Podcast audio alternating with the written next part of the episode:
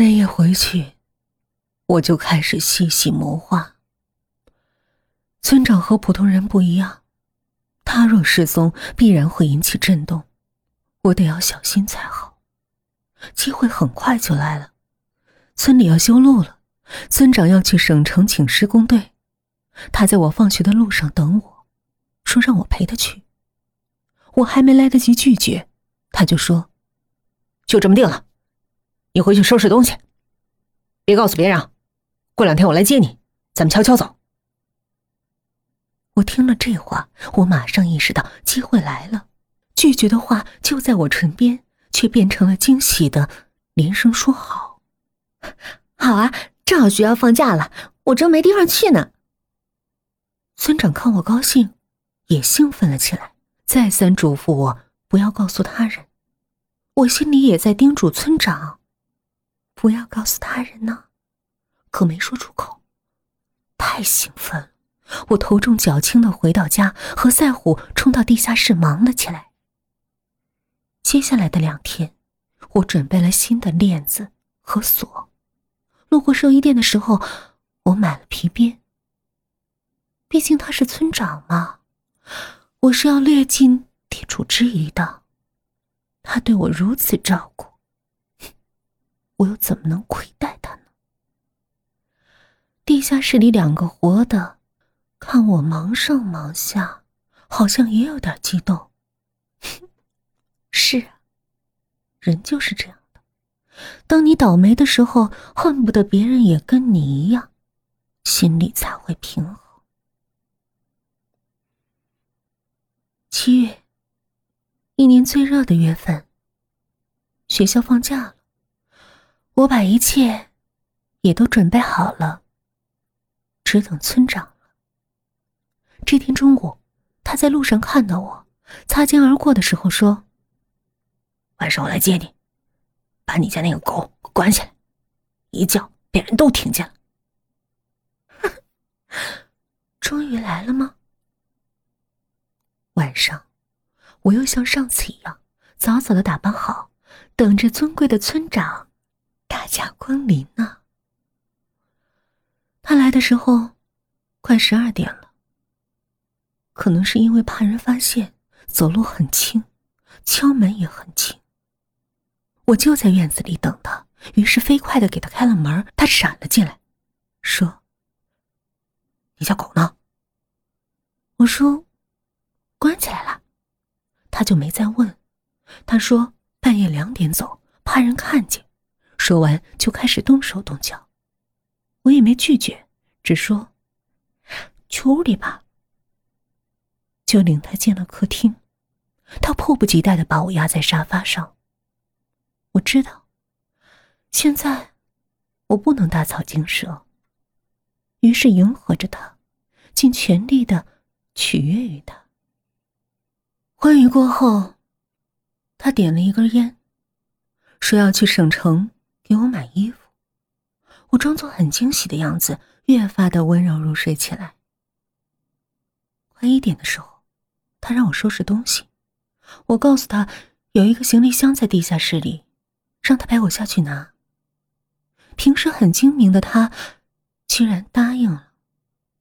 于是我们就来到了爹的卧室。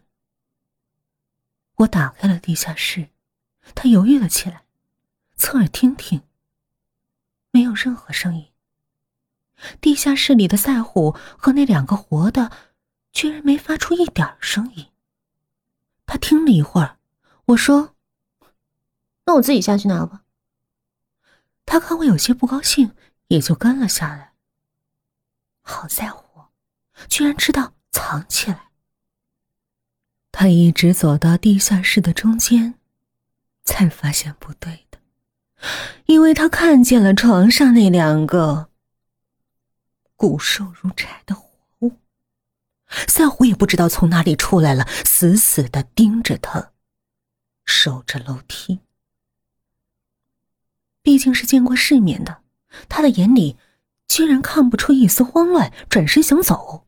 赛虎站在那儿，喉咙里发出了呜呜的声音。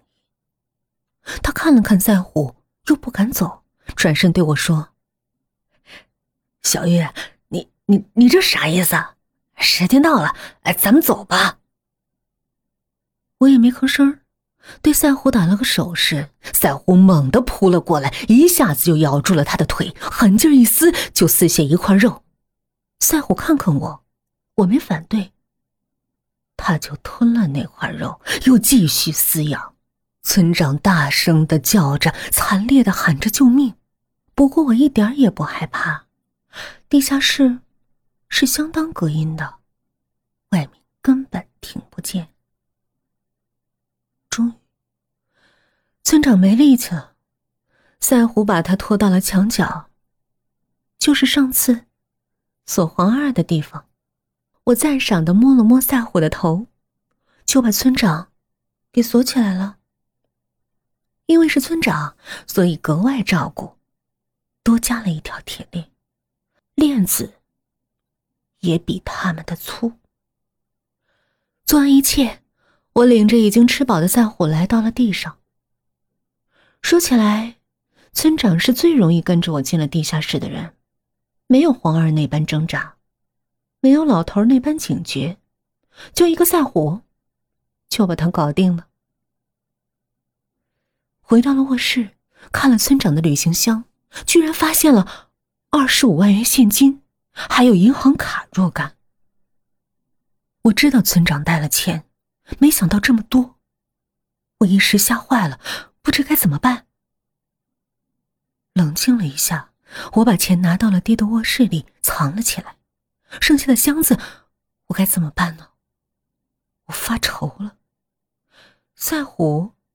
在我眼前晃来晃去，我一下子就来了主意。我拿出了很久以前赛虎叼回来的雕子皮，指了指箱子。好，赛虎一下就明白了，叼着箱子就走了。村后是茫茫的大山，许多陡峭的地方人去不到，可是赛虎却可以。赛虎在回来的时候，已经是下午了。我不知道旅行箱被他叼到了哪儿，可是他满身的土和枯叶树枝，我知道，一定是人到不了的地方。我摸摸赛虎的头，以示奖励。赛虎亲昵的蹭了蹭我的腿。对于村长，我依旧采取的是饥饿政策，只有饿到了极致。才会让他安静下来。村长也不例外。我一打开地下室的门，就听见他的叫嚣，说要杀了我，要报警。站在他跟前，把昨晚找出来的东西给他看，他一下就哑了。我给他看的，是他爹的戒指和项链。他狠狠的瞪着我。我知道他想问，我把他爹怎么了？索性就告诉了他。三爷也在你待的地方待过。现在他在赛虎的肚子里。他看着我，像看见了魔鬼，使劲的喊着，问我想怎么样。是要钱吗？一面跪下来磕头如捣蒜，求我放了他，以后他再也不会骚扰我，还给我钱。哼，我没理他。既然他还这么精神，就再饿上几天吧。村长的失踪没有我想象的震动，直到半个月后，村里才渐渐传出他带着公款逃了。是村里修路的钱，有好几百万呢。我不由得笑了，那么一个小箱子，能装好几百万？看来，除我之外，村里还有人并不想让他回来。这样也好，我的危险就少了几分。接下来，是该腾出手来。收拾他了。他曾经那么关照我，我必要好好回报他才是啊。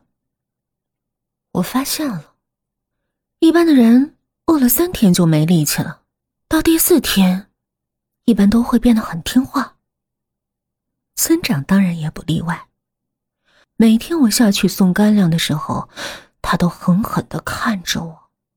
到第四天，眼神明显就不一样了。他的眼睛盯着我手里的馒头，咽着口水。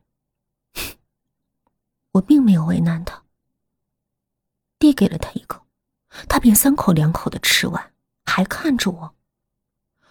我把剩下的馒头分给爹和奶奶，在村长的对面坐了下来，问他是不是想知道外面的情况。他连连点头。我告诉他，一切风平浪静，因为他不是去省城请包工队了吗？他听后眼前一亮，或许想着他迟迟不回，家里总会有人找他吧。